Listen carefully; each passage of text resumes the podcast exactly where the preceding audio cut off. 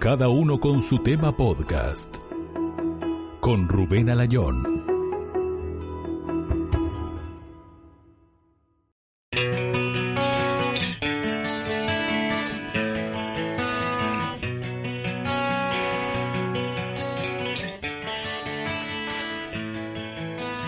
Hola amigos, ¿qué tal? Bienvenidos.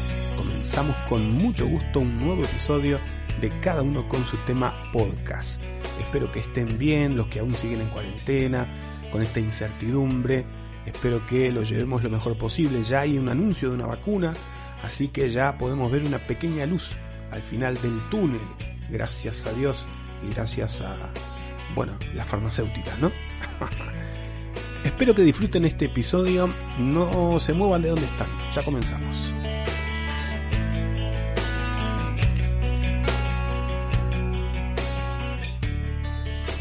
La escritora uruguaya Carmen Posadas, radicada en Madrid desde muy joven, ha recibido muchos premios por sus obras, entre los que se destaca el Premio Planeta en el año 1998.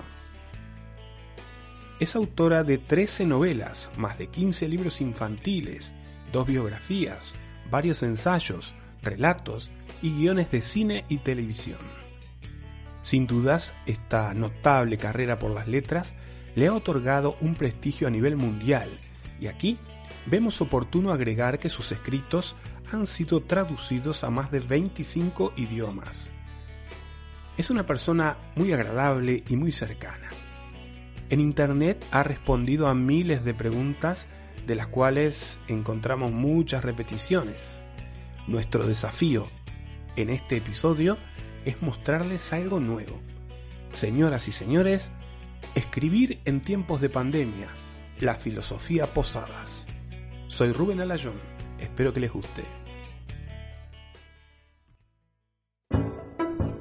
Estáis escuchando cada uno con su tema. Podcast. Carmen Posadas, qué alegría, bienvenida a cada uno con su tema. Hace mucho tiempo que vengo pensando en ti. ¿Cómo estás? Pues estoy muy contenta. Además, siempre que, que conozco o que oigo hablar de algún oriental es como si fuera un pariente, porque como Uruguay es un país tan chico y somos tan pocos, eh, todos los uruguayos son como, como amigos y casi hermanos. Y es efectivamente uruguayos quienes me han dicho entrevista a Carmen, yo te lo mencionaba hace un rato, Bruno Efeir, un artista, un pintor que ha expuesto en Oriente y ha viajado mucho, y otro escritor uruguayo, Rubén Loza Guerrevere, ex columnista del diario El País. Todos me han dicho, tienen que, tienes que entrevistar a Carmen. ¿eh? Y bueno, aquí estamos. Qué bueno. ¿Qué tal? ¿Cómo, ¿Cómo, has pasado la, la cuarentena? Bueno, eh, a ver, mejor que la mayoría de la gente. Es verdad que ha sido una tragedia, perdí algún amigo querido y eso. Pero para los escritores, estar confinado no es ninguna tragedia. Mm, de hecho, a mí me ha venido muy bien porque estaba muy atrasada con la novela que, que acabo de sacar y, eh, y ahí le di un empujón muy grande. Así que entre que yo necesito mucho la soledad y que estaba muy atrasada, me vino bien. Esto es un poco frívolo decirlo, pero, pero incluso las cosas más trágicas tienen su lado bueno. Y pero tenías tu momento de para hacer un poquito de deporte, ¿no? ¿Algo ah, bueno, yo me había, sí, sí, sí, sí, me había organizado una especie de, de rutina monacal, quiere decir que, que bueno, eh, hacía de mañana, yo, yo soy bastante temprana, entonces me levantaba, hacía una tablita de gimnasia, después escribía, eh, cada tanto rato paraba y como tengo una casa bastante grande, ya me ha dicho como un circuito y todos los, todos los días, no seguido, pero en fin, eh, a, a, pedacitos, caminaba ocho kilómetros adentro de casa, o sea que nunca he hecho tanto ejercicio como... Dios sí. ocho kilómetros. Sí, sí, sí. Pero no, no me costaba mucho esfuerzo, porque ¿sabes lo que hacía? Me encanta eh, los audiolibros, y entonces me descargué Guerra y Paz, que es larguísimo, y después Moby Dick, que también es bastante largo, y El Conde de Montecristo, y eh, me da unos paseos. Como digo, no seguido, porque si no la gente piensa que soy un hámster, ¿no? En una rueda, pero, pero, pero a ratos, me daba paseos, yo qué sé, como de cuarto de hora, una cosa así, luego volvía y escribía, y así. Es decir, que Netflix, nada. No, muy poquito, muy poquito. Un poco de Crown, que me divertía, y, eh, y otra, otra serie que es sobre unos judíos ortodoxos que no me acuerdo cómo se llama. Uy, sí, sí, de la chica que, que se escapa de como del, sí, sí, de la comunidad, ¿no? Exacto, exacto. Esa y, y poco más. No, no, no soy muy, muy de series. Te recomiendo Gambito de Dama, que está muy bien. Ah, ¿y sobre qué es? Sobre ajedrez. ¿Aprendiste a jugar ajedrez ah, en Rusia? Uf. Mi hermanos, bueno, es que mis, mis, hermanos estuvieron más tiempo en Rusia que yo. Yo me casé en Moscú nada más. Y después me vine aquí a, a, vivir a España. Pero mis hermanos sí estuvieron, fueron al colegio soviético y eh, tenían clase de guerra, por ejemplo. Tenían que aprender a armar y desarmar un Kalashnikov. ¿Qué dices? Y, sí, sí, porque todos los niños soviéticos tenían que tenían clase de guerra, se llamaba así, clase de guerra. Entonces también te enseñaban a, a sobrevivir un cataclismo nuclear, en fin, cosas muy prácticas para la vida, como ves. Eh, yo estaba pensando, eh, cuando escuchaba los relatos de tu boda, cuando tú cuentas que tu madre convenció al patriarca para que te casaras, yo pensaba, ¿pero no la obligaron a que se bautizara? no, no, la historia, lo que convenció a mi madre al patriarca Pimen fue de organizar una boda ecuménica. Yo me casé, mi boda fue la primera boda ecuménica que se celebró en el mundo. Entonces era eh, una boda católica en una iglesia ortodoxa, o sea, el rito ah. católico en una iglesia ortodoxa.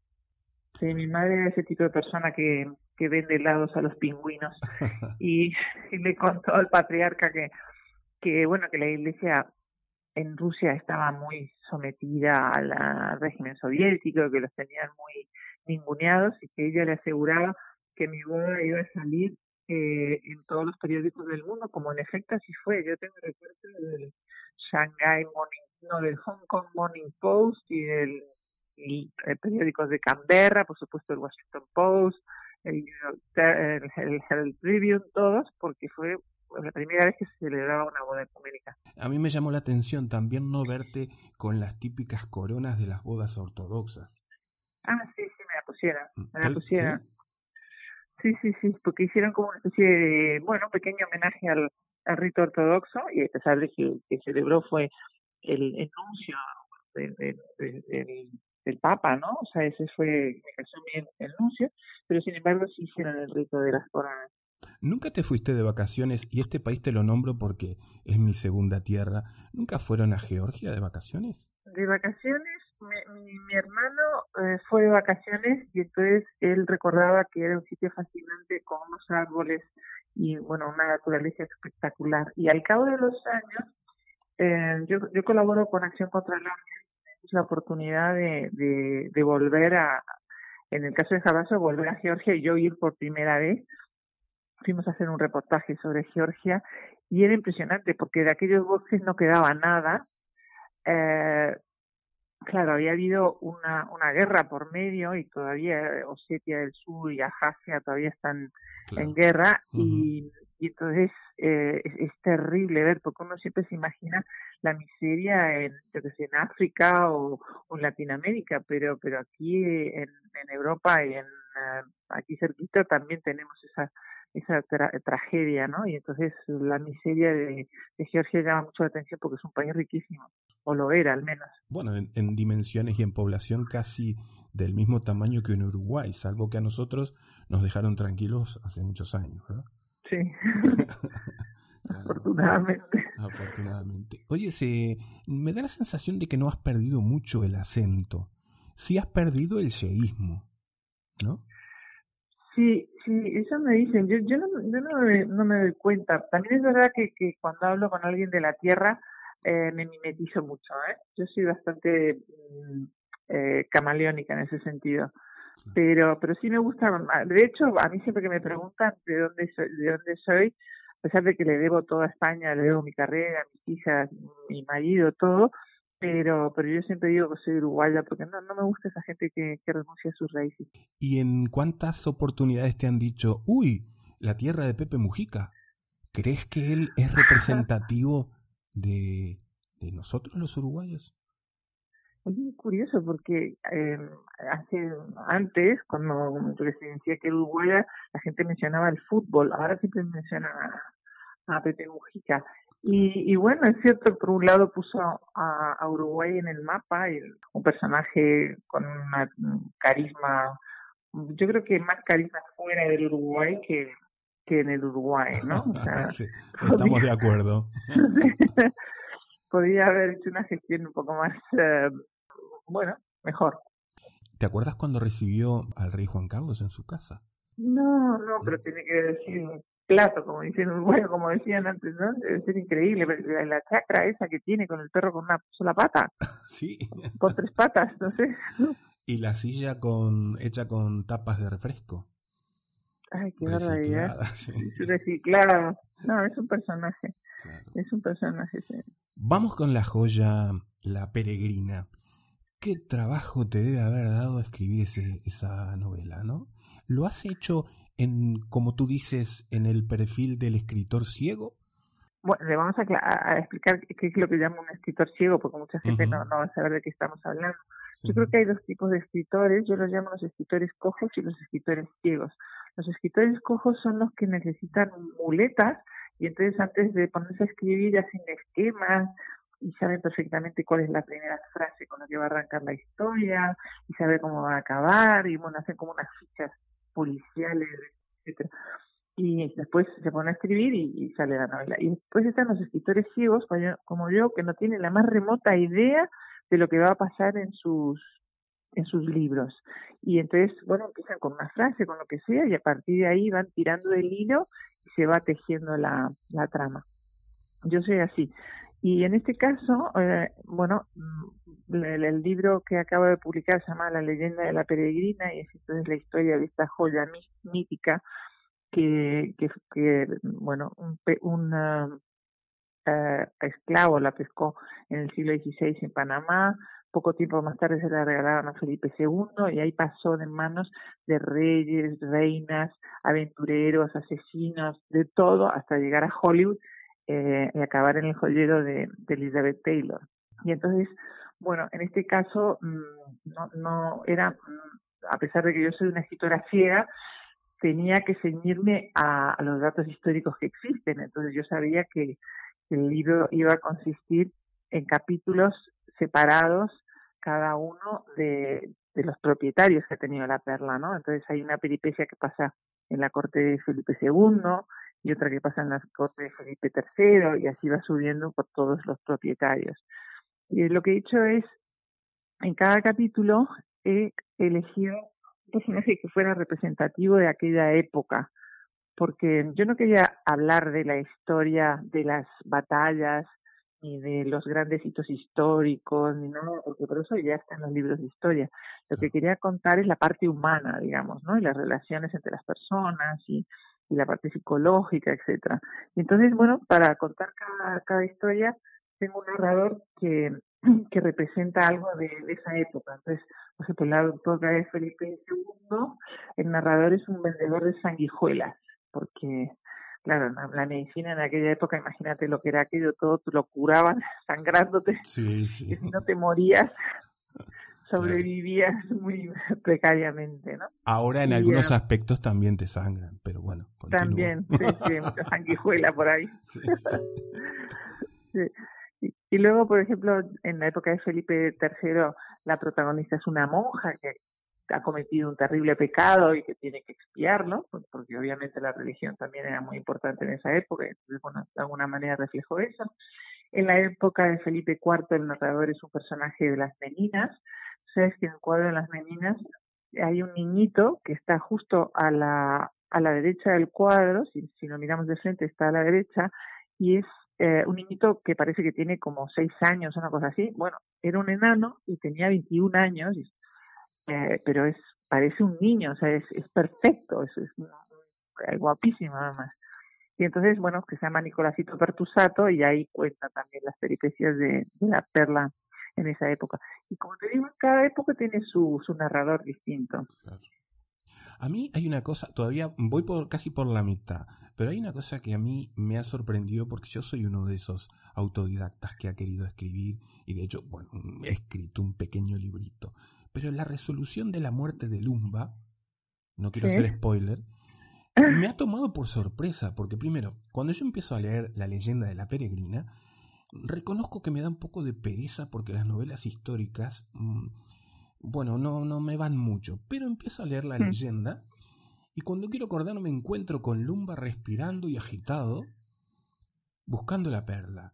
Y cuando él pelea, que dice, estoy, todavía estoy vivo, no me he muerto, y de repente pasamos a que Lumba murió hace dos días. Dije, no. La resolución de este tipo de cosas así, para ti como escritora, ¿le buscas la vuelta o te gusta ir directo ahí?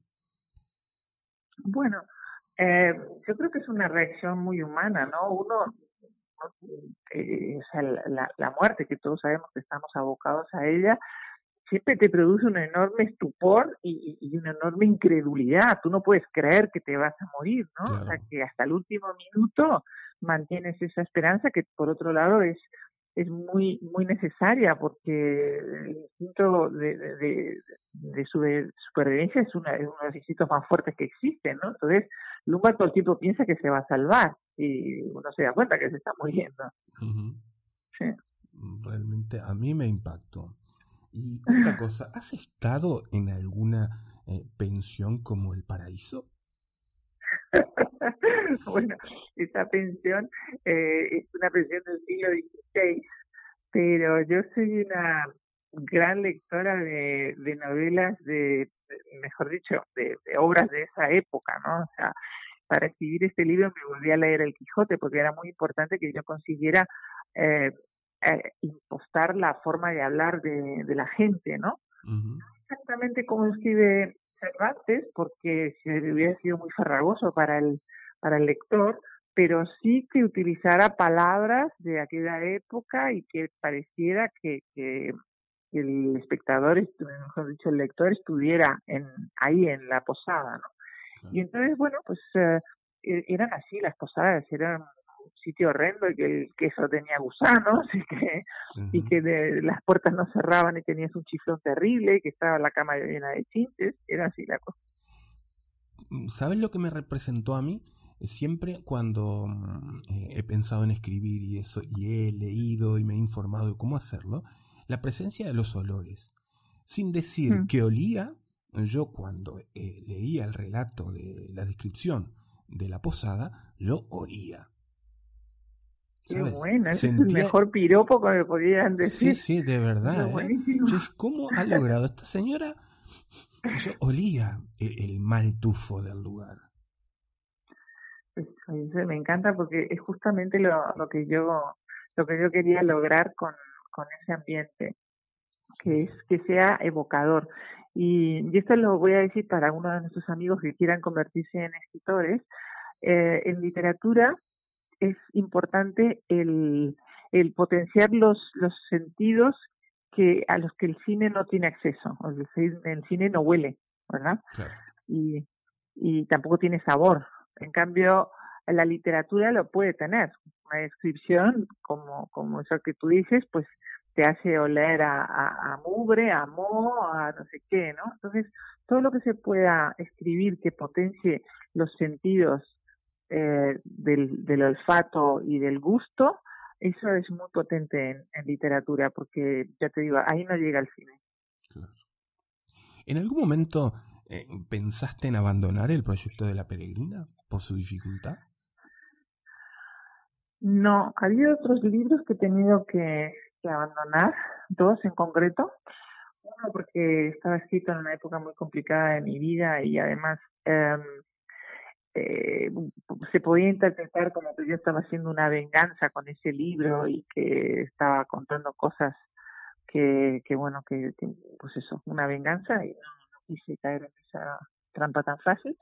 Y después otro que fue una biografía de una discípula de Freud, que a mí me parecía apasionante, pero que cuando llevaba doscientos y pico páginas escritas, notaba que chirreaba y que aquello no funcionaba. Yo no entendía qué pasaba, pero sabía que había algo que estaba mal, que estaba mal, hasta que me di cuenta cuál era el problema. Es que yo estaba escribiendo una biografía de esta mujer que era discípula de Freud y adoraba a Freud, y yo pienso que, que Freud es un charlatán. Con todas las letras te lo digo. Entonces, eh, claro, era imposible, ¿sabes? No, no te puedes poner en la piel de alguien que adora a Freud cuando no estás de acuerdo. Entonces, bueno, ahí fracasé y, tuve que abandonar ese proyecto. Eh, ¿Cuánto tiempo te llevó escribirla? Pues mira, eh, de escritura lo sé exacto porque lo empecé el día de cumpleaños de mi padre, que es el 25 de, junio, y lo terminé el 24 de junio, o sea, justo un año. Pero antes de eso tuve que hacer mucha documentación, estudios y todo eso, porque es bastante laboriosa de, de, de, de, de, ambientación, ¿sabes? Porque una cosa es escribir una novela histórica sobre un periodo en concreto, que puede ser el siglo XIX o el siglo XX, lo que sea, pero es que estos son 500 años de historia y en, y en países muy distintos y en circunstancias muy distintas. Entonces, cada uno requería su, su propia investigación. ¿Es la misma Carmen Posadas, la de este libro, que, por ejemplo, la de Cinco Moscas Azules? no, porque soy mucho más vieja. con todo lo bueno y con todo lo malo que se implica. Pero lo llevas muy bien, ¿eh? Lo llevas muy bien. pero se hace lo que se puede. Pero, no, eh, quiero decir que, que la, edad tiene obviamente sus ventajas y sus, y sus desventajas. La ventaja es que ya tienes mucho más eh, experiencia y mucho más oficio, ¿no? Yo tengo mucho más oficio del que tenía entonces pero, pero sin embargo eh, eh, se pierde un poco de la ingenuidad que, que uno tenía a los 20 o a los 30. Y la ingenuidad es muy importante para un escritor. Tú tienes que mirar las, la, la vida con ojos muy ingenuos, porque a pesar de que sabemos que, que la vida es muy dura y tal y cual, pero, pero hace falta un, un, puntito de ternura para poder escribir. ¿Qué es lo que más te da pereza de, de escribir una obra? Supongo, te lo pregunto esto puntualmente, ¿cuántas veces hay que leer la obra esa? ¿Cuántas veces has leído La Peregrina? ¿Tú terminas de escribirlo y lo relees?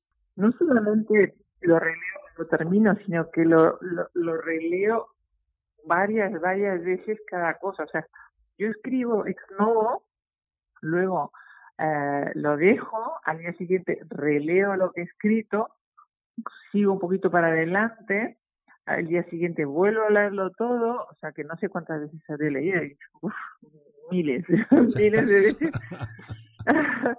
Con lo cual también es un poco peligroso, porque llega un momento que tú no ves cosas. O sea, a mí me ha pasado, por ejemplo, eh, que se lo he dado a leer a otra persona y me dice, ¿tú te has dado cuenta que este personaje se llama Juan y, que un momento dado se pasa a llamar José? Y digo, pues no, no me he dado cuenta. Cosas brutales como esas me ocurren. ¿Cómo te llevas con las redes sociales?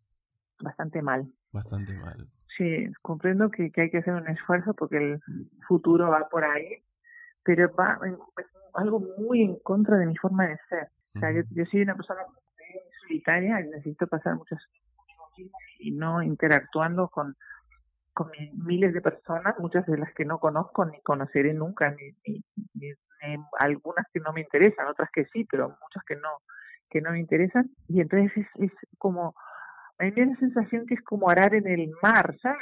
O sea, tú contestas a la gente y luego hay otros, no sé cuánta gente más que te escribe y yo agradezco muchísimo todo eso, pero, pero me abruma, me abruma. ¿Te has dado cuenta que cuando ayer escribí en mi Instagram me faltó una H? Ay, no me fijé. Ay, gracias a Dios.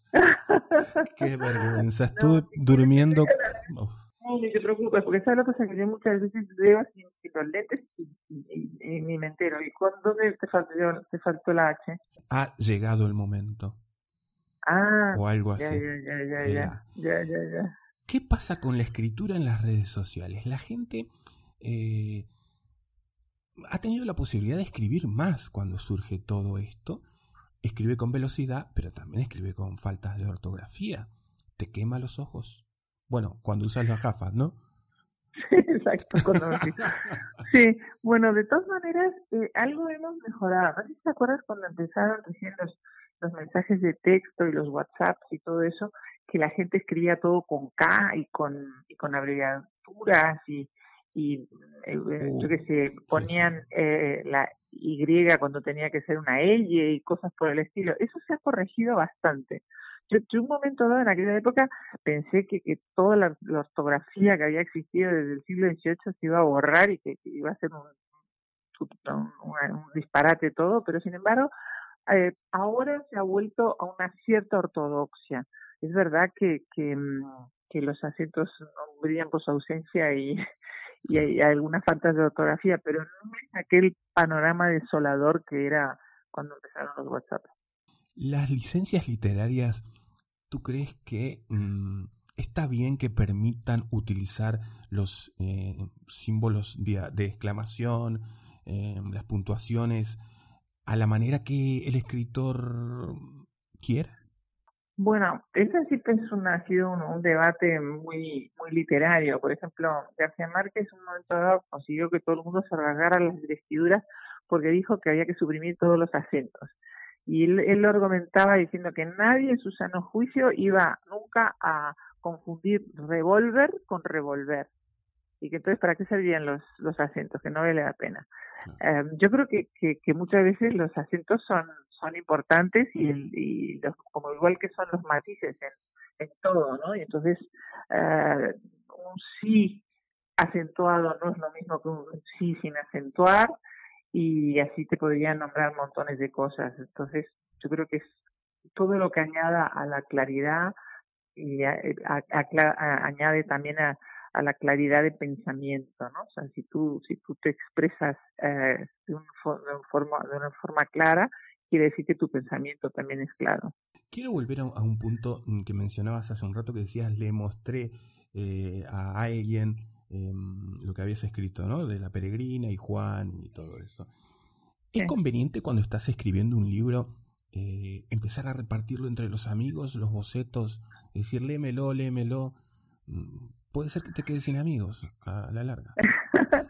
bueno, eh, lo que puede es crearte una enorme confusión porque porque cada uno tiene una opinión distinta y te pueden volver loco, ¿no? O sea, que, que más vale no dárselo a muchas personas, tener una o dos personas de confianza a las que sí se puede consultar, eh, pero, pero, y no sé, por ejemplo, en el caso de, de, este libro, bueno, yo, la persona que primero lo lee es mi amiga María Ángeles, que ella es eh, editora nosotros hacemos una corrección en voz alta, que es de las partes más placenteras de, de la escritura, es esa, ¿no? Cuando ya tengo terminado el libro, nos sentamos, ella la lee en voz alta y si suena bien en voz alta, quiere decir que suena bien también cuando uno lo lee en silencio, ¿no?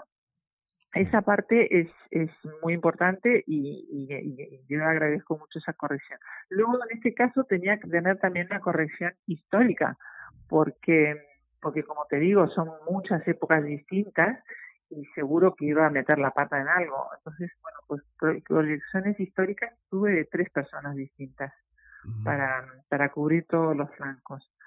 Y, y otros libros a lo mejor no necesitan tantos correctores, pero yo creo que como recomendación general para alguien que quiere ser escritor, que se lo muestre a una persona, máximo dos, pero más de eso yo creo que ¿Cuándo eres escritor? Por ejemplo, yo eh, elaboro un, un boceto y lo subo a Amazon y ya está ha habido eh, muchos casos de, gente que ha intentado publicar un libro, no lo ha conseguido, lo ha subido en Amazon y se ha convertido en un fenómeno mundial. Sin ir más lejos, Las sombras de Grey, que no es mi libro favorito, pero creo que es el segundo libro de locos, fue así, o sea, es una señora que le gustaba mucho la saga Crepúsculo y decidió que iba a ser una especie de secuela o precuela, no sé muy bien, de, de eso cambiando los personajes, en vez de ser vampiros, iban a ser eh, jóvenes yuppies, así en, no sé, en una ciudad, no me acuerdo en qué ciudad es, y, y lo, lo colgó en internet y de repente aquello se convirtió en un clamor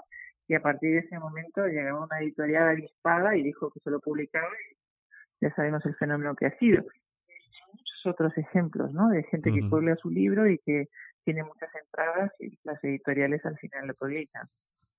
¿Y qué tiene que pasar para que una editorial lea el trabajo de un lector? Hoy por hoy eso, si no te llamas Carmen Posadas, no sé, es complicado. Bueno, sobre todo es complicado porque las editoriales reciben, o sea, toneladas y toneladas y toneladas de, de originales. Una extraña razón está de moda ser escritor. Yo no lo entiendo muy bien porque no tiene mucho glamour, tampoco da mucho dinero, pero como que es escritor. No hay un solo presentador de televisión que no perprete, no perpetre una novela. Es que es brutal y encima se vende, que es lo peor. Pero pero pero en ese caso es muy injusto, ¿sabes? Porque entonces lo publican porque es un presentador de televisión y posiblemente en esa pila enorme de libros y de originales que llegan a la editorial, pues eh, pase desapercibido una buena novela. Seguramente habrá ocurrido. Es decir, que cuando tú paseas por una librería probablemente veas varias aberraciones eh, que te quiten las ganas de comer. Sí, porque, porque, no, ¿sabes lo cosa? Que, que también hay, hay, libros malísimos que tienen mucho éxito. O sea, el escribir una buena novela no es garantía de que vayas a, tener éxito con un libro. No, tienes al revés. O sea, ahora las novelas que tienen éxito y los libros que tienen éxito son libros, eh, yo diría, para adolescentes, ¿sabes? O sea, con como con unas ideas muy elementales, porque porque bueno, porque la gente le gusta ese tipo de, de libro. Yo no, estoy en contra de los bestsellers, estoy en contra de los bestsellers que, que insultan mi inteligencia y que ponen unas eh, obviedades espantosas y unas cursileadas atroces, pero hay que reconocer que tienen éxito y se venden. Recuerdo que mm, Borges era muy contra de, de los bestsellers. Bueno, yo, yo te digo que depende un poco de qué bestsellers, porque hay, hay de todo. Y yo de vez en cuando me, me, me, compro uno de esos libros de los aeropuertos, ¿sabes? Así como facilones. Pero esto es igual que la que la comida basura. O sea, de vez en cuando me encanta comerme una hamburguesa chorreante de ketchup, pero no me puedo alimentar todos los días de, hamburguesa con ketchup porque me muero, ¿sabes? Entonces, hay que hay que tomarse de vez en cuando eso y otras veces algo más sano y mejor. Sí, sí. Las cosas que son ricas y entradoras a la larga hacen mal. Exacto. ¿Qué tal estás aquí en Madrid? ¿Estás contenta o conforme con cómo se está llevando la cuarentena? O cuarentena entre comillas, digamos. Ya, bueno, no, me parece que, que hay como una confusión espantosa. Un día te dicen A y al día siguiente te dicen B y entonces uno ya no sabe qué es lo que se puede y qué es lo que no se puede. Y eh, da la sensación de que no hay nadie al mando de la nave, ¿no? O sea, que, que, o que hay demasiada gente, que esto se ha convertido como el camarote de los hermanos Marx. Así que en ese sentido no estoy nada contenta porque precisamente en los momentos complicados como estos hace falta pues alguien que, que, que, marque la pauta y que, y que tenga eh, capacidad de liderazgo. Yo no veo capacidad de liderazgo en ninguno de los partidos políticos y ninguno de los representantes políticos en este momento. ¿Participaste del desfile del Día de la Mujer tan, tan comentado? No, no, no, no, soy muy de ir a las manifestaciones en general y eh, tampoco hubiera ido a esta porque hay como mm, hay gente que parece que se quiere arrogar el monopolio de como si para ser feminista tienes que cumplir tal y tal y tal y tal y tal requisito y el resto no, si no encuadramos ahí como que te miran por encima del hombro. Y a mí me parece primero un error garrafal porque si las mujeres todavía tenemos que reivindicar muchas cosas y, y ganar muchas batallas, más vale ir unidas y no peleadas entre, entre nosotras, ¿no? Felipe II, eh, uno de los protagonistas de la leyenda de la peregrina, era reconocido por su adjetivo el prudente. Sí. ¿Cuál le pondrías a Felipe VI? Uh, ya, ya, uh, ya, ya empezamos mal. No, pero el prudente le va, le va bastante bien. Sí, sí. Sí, sí, una persona muy prudente, mira, no, no había caído en eso, pero sí, sí, le, encaja perfecto. Eh, yo lo estaba pensando, ¿eh? Seguro que me va a responder el prudente, yo pensaba igual. ¿Y a papá? ¿Al anterior? Uy. pues... ¿Te mojas o no? Sí, bueno, yo aclaro que no, no soy monárquica, porque al fin y al cabo soy uruguaya. Para nosotros la monarquía es una cosa como de dragones y princesas, ¿no? Algo de, otra época. Pero, pero dicho esto, creo que la monarquía da estabilidad y que además tiene un componente como místico que, que ayuda a, bueno, de alguna manera a, a, la, la, convivencia y, ¿sabes?, a, a, aglutinar gente alrededor de ese proyecto. La prueba está que muchas de las economías más fuertes del mundo son monarquías, ¿no? O sea que, ah, yo no soy monárquica, pero puedo entender la, el, la, el valor de, de, la monarquía. Y en cuanto al rey Juan Carlos, no sé qué epíteto le pondría, pero creo que, que eh, para juzgar hay que juzgar a alguien por todo lo bueno y todo lo malo que ha hecho.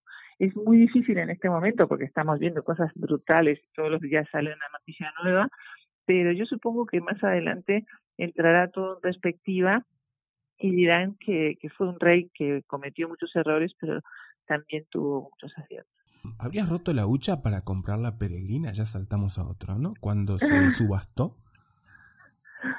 Eh, ¿Llegabas a los 11 millones? No, a mí me parece fascinante la historia de la peregrina, pero pero jamás en la vida, aunque tuviera el dinero, todo el dinero del mundo, se me ocurriría gastarme 11 millones y 11 millones y medio de dólares en una en una perla, en una perla ni en nada prácticamente, porque me parece como obsceno, ¿no? Con con la cantidad de problemas y de gente que sufre en el mundo es una frivolidad y una eh, obscenidad gastarse ese dinero en una joya. O sea que el dinero del premio Planeta no lo hubieras tocado. El dinero del premio Planeta lo gasté hace mucho tiempo. Me vino muy bien porque, bueno, eh, pude eh, ayudar a algunas personas, eh, pude hacerme un viaje con toda mi familia y, y bueno, no solamente fue el, el premio crematífico, que es muy importante, sino también toda la proyección que me dio el ganante. ¿Entre cuánto y cuánto estaba la cifra por aquel tiempo? 1984, ah, no. ¿no? No, en, en el 98. 90. Pero, sí. No, por eso te digo, pero en, la, en mi época era la mitad de la dotación que tiene ahora. Ahora soy 600 mil euros. O sea, después del premio Nobel es el segundo premio de mayor dotación del mundo. Es impresionante. Y el Nobel debe estar en el millón de euros, quizás. No lo sé, no sé. Sé que es, es, más dinero que el planeta, pero no sé cuánto. ¿Te verías ganando un Nobel? No, no, yo solo sueño con lo posible, ¿sabes? ¿Sí? yo solo sueño con lo posible. Y luego cuando, cuando vas soñando cosas, cada vez puedes subir un escaloncito más. Pero, pero, pero eso el, el sueño ha sido diseñado para lo imposible. La realidad va más con lo posible. sí, no, lo que pasa es que, que soñar con lo cercano eh, es ahora me, es que esto es una, cosa un poco larga de contar, pero no sé si voy a tener tiempo para contártelo porque tengo otra, otra entrevista ah, ahora, pero bueno. Pero, pero bueno, que, que, que, que, soñar con lo posible es, según me he enterado, neurológicamente más eh, eficaz que soñar con lo imposible, porque soñar con lo posible te, te hace que accedas a la meta más fácilmente, eso produce una satisfacción y una dopamina que te ayuda a, a superar el, el siguiente paso, ¿sabes? Y, y entonces, por lo visto, esto está comprobado neurológicamente que es así, que, que el, el, cerebro te gratifica cuando consigues pequeños hitos y que esos pequeños hitos a su vez te dan fuerza para el siguiente. Carmen, yo te agradezco mucho esta conversación, pero quiero que finalicemos con la posibilidad de que imagines que tienes el WhatsApp del jeque que ha comprado la peregrina. ¿Le escribirías algo o le enviarías un emoticono? Esa la carita fiola. ¿Qué le pondrías? Pues, um, sí, yo creo que le diría, ¿me invitas a almorzar? A ver qué contesta. A ver qué contesta.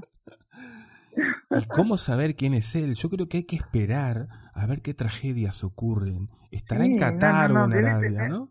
Debe tener unas historias terroríficas detrás.